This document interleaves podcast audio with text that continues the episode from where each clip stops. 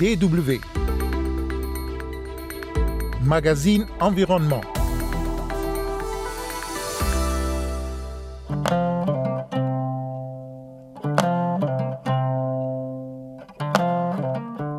Au menu cette semaine, un environnementaliste sénégalais inquiet des menaces qui pèsent sur les îles de Casamance. Et au Ghana, une ONG développe la Waterbox, une solution durable pour reverdir les sols dégradés. Mesdames et messieurs, bonjour, Kosevitiasu au micro.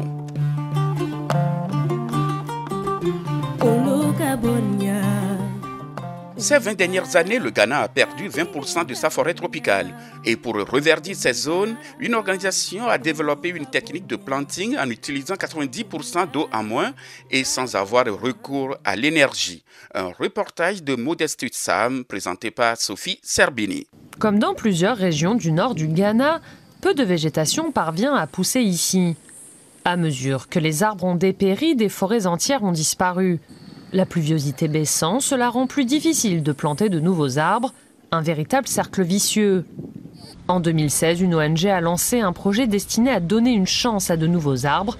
Baba Moussa Idrissou est responsable de la reforestation. Voici notre Groasis Waterbox. Elle est utilisée pour la reforestation des régions sèches. Elle consiste simplement en un réservoir d'eau avec une mèche qui permet de fournir de l'eau aux jeunes arbres plantés. Voici le couvercle qui permet de récupérer l'eau de pluie dans le waterbox ainsi que la condensation nocturne dans la boîte. Le mini-réservoir de 5 litres se remplit tout seul et peut ainsi fournir de l'eau aux jeunes plants toute l'année. Après avoir planté des bois de roses avec euh, les waterbox, nous en avons planté d'autres sans ce système. Résultat, dans le même environnement et les mêmes conditions climatiques, ceux plantés sans waterbox ont été un échec complet. Aucun plan n'a survécu pendant cette période. L'efficacité de la waterbox peut aussi être constatée dans d'autres régions du Ghana. Un verger florissant est maintenant à la disposition des habitants de Mafi Nfoe. Tous les arbres que vous voyez ici sur environ 240 arbres, nous les avons plantés avec des waterbox et au bout d'un an et demi, nous les avons enlevés pour les envoyer à d'autres communautés pour qu'elles en bénéficient. Dans une plantation d'Accra, c'est l'homme Aboetaka de l'African Afforestation Association explique la fonctionnalité de la Waterbox. La Waterbox est fabriquée par une entreprise néerlandaise et fournie gratuitement. C'est une perspective attractive pour ce groupe d'experts agricoles du Togo, pays voisin. Nous avons remarqué euh, l'irrégularité de la saison en zone rurale au Togo et aussi un, grand problème de déboisement. L'idée, c'est d'aider euh, les, villageois dans les régions où nous travaillons à pouvoir planter des arbres afin d'éviter de, de couper les arbres. C'est là que Waterbox se rend utile. L'Afrique de l'Ouest a perdu la plus grande partie de sa couverture forestière à cause de l'exploitation forestière industrielle et de la demande locale croissante de bois de chauffage et de charbon.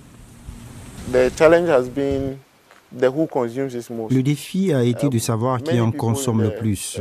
Beaucoup de gens des centres urbains utilisent du GPL par exemple, alors que ceux qui vivent près des forêts utilisent principalement du charbon et du bois de chauffage. Il est très difficile de demander à quelqu'un qui a un accès direct à une ressource d'arrêter de l'utiliser pour acheter autre chose.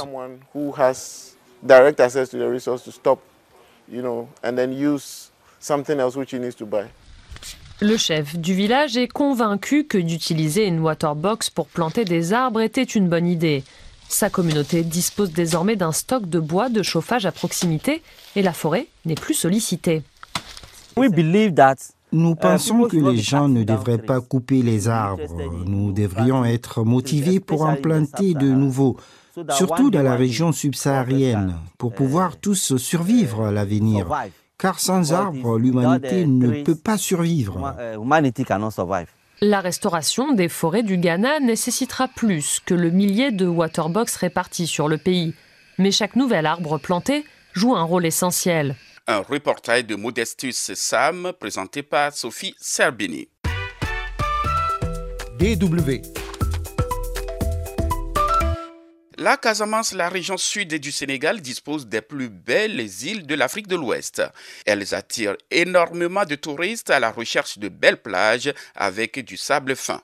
Parmi ces îles, l'on peut citer l'île de Carabane, très chargée d'histoire. Mais aujourd'hui, Carabane et les autres îles de Casamance sont menacées de disparition à cause de l'érosion côtière particulièrement. Dans une interview qu'il a accordée à Mamadou Alpha Diallo, notre correspondant à Ziguinchor, Abdou Sané, un environnementaliste qui est par ailleurs président de l'Association africaine pour la promotion de la réduction des risques de catastrophes, exprime son inquiétude par rapport à cette situation.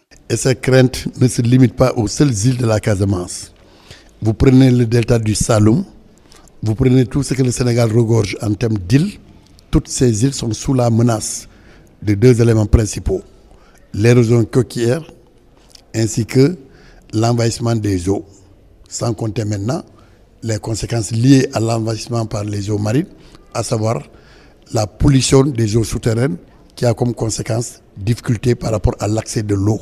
Or, l'accès à l'eau potable est fondamental pour l'atteinte des dé. Alors, euh, à votre avis, qu'est-ce qui particularise ces îles qui, qui fait que ces îles sont aujourd'hui menacées de disparition? C'est parce qu'il n'y a pas de perspective.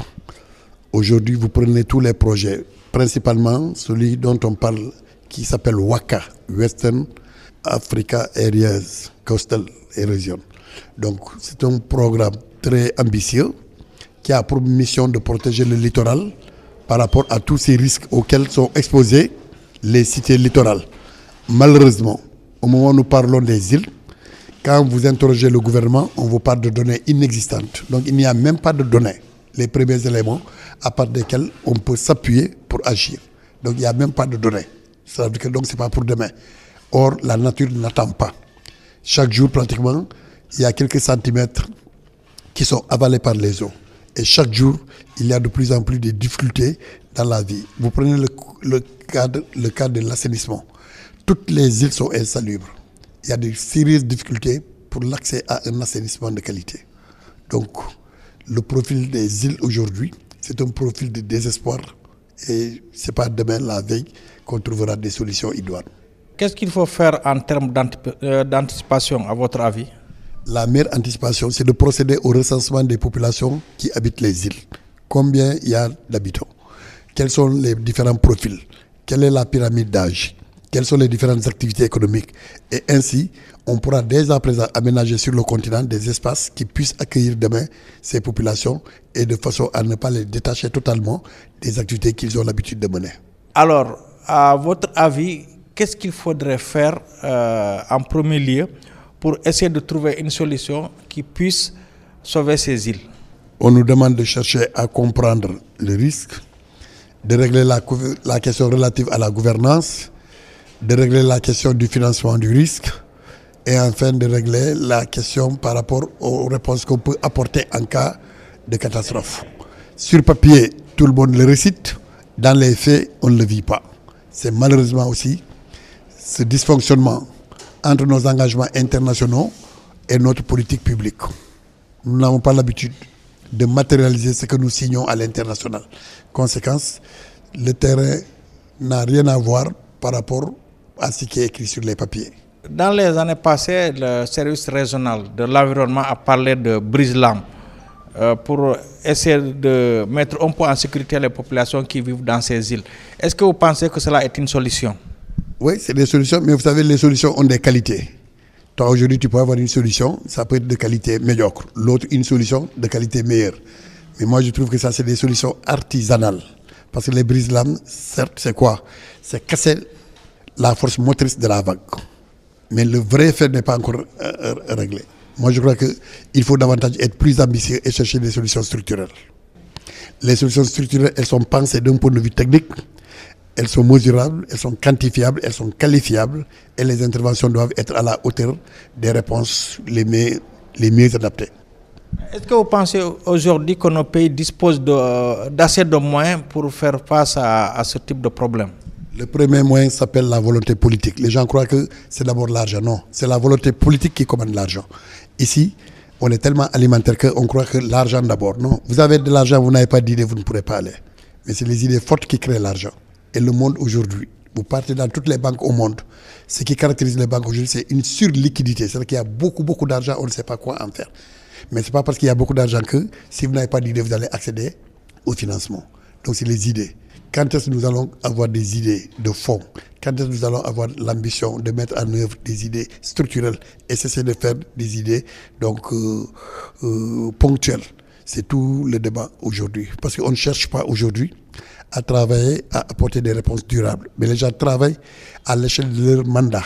Et aujourd'hui, ce qui s'est passé un peu partout sur certaines mesures qu'on a prises est là pour montrer que les solutions n'ont pas été bien passées. Et donc, on revient pour recommencer à zéro. Aujourd'hui, en tant que spécialiste, est-ce que vous pouvez estimer euh, les conséquences euh, environnementales qu'une disparition de, de ces îles peut entraîner?